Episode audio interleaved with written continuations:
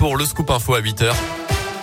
Bonjour Colin. Bonjour Mickaël, bonjour à tous. À la une de l'actualité ce matin, violent face à face cette nuit entre deux poids lourds. Ça s'est passé vers 3 heures du matin à Confrançon euh, sur la départementale 1079. Les camions ne transportaient pas de matière dangereuse selon les pompiers. Un des conducteurs a dû être désincarcéré. Bilan euh, de cet accident, deux personnes euh, de 20 et 31 ans en urgence relative. La circulation a été barrée dans les deux sens le temps de l'intervention des secours. La fin d'intervention des forces de l'ordre ce matin aux Ardillas dans le Beaujolais. Depuis hier soir, un homme été retranché à son domicile suite à un conflit euh, familial. Selon le progrès, il avait erré de longues minutes dans le secteur hier après-midi en tenant des propos incohérents avant donc de revenir chez lui et de tirer à plusieurs reprises sur les forces de l'ordre. Le GGN avait été appelé en renfort.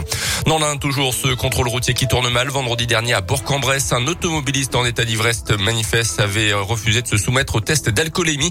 Placé en garde à vue, il avait de nouveau refusé le test et avait dû rester au commissariat tout le week-end. Ce Burgien âgé de 45 ans sera convoqué le mois prochain. Il sera poursuivi pour des délits de conduite en état d'ivresse et refus de se soumettre aux vérifications. Et il risque la même peine que s'il avait accepté le contrôle. Dans l'actu également dans la région, 800 millions d'euros en faveur de la robotique annonce hier d'Emmanuel Macron qui était en déplacement dans la Loire. 400 millions d'euros seront notamment consacrés à la fabrication de ces robots qui intègrent l'intelligence artificielle. Le chef de l'État qui a rappelé le besoin français de robotiser et de numériser l'industrie pour réindustrialiser la France et rattraper le retard.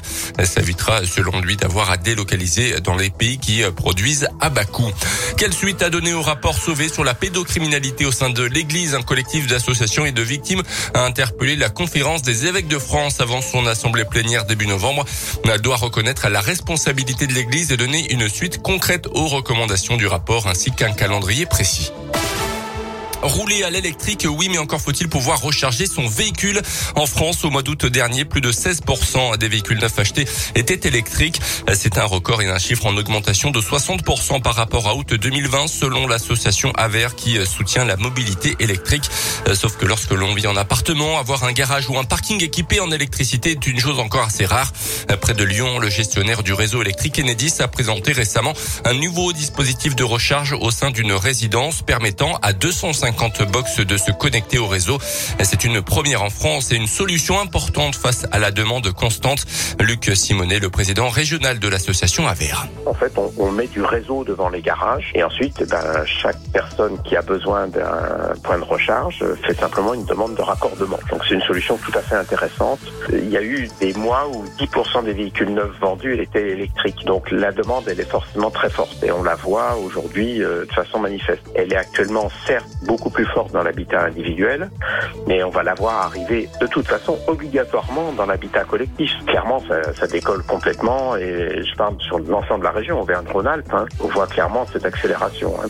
Le coût pour les copropriétaires pour ce raccordement au réseau public est de 300 euros par foyer seront ensuite à leur charge et selon leur envie l'installation d'un compteur puis d'une borne de recharge. L'entretien du réseau se fera quant à lui totalement par Enedis. Les sports avec un match de national ce soir. Le FBBP deuxième reçoit Concarneau troisième. Un match donc de haut niveau pour les hommes d'Alain Pochat qui reste toujours invaincu cette saison. Coup d'envoi à 19h. Et puis en Ligue 1 après les incidents entre Saint-Etienne et Angers vendredi à cause de supporters stéphanois mécontents. Saint-Etienne jouera son prochain match à domicile à huis clos. Ça sera contre Clermont le 7 novembre. Décision hier soir de la commission de discipline de la LFP. Une décision à titre conservatoire avant l'examen du fond du dossier. Ça sera le 17 novembre. Merci Colin.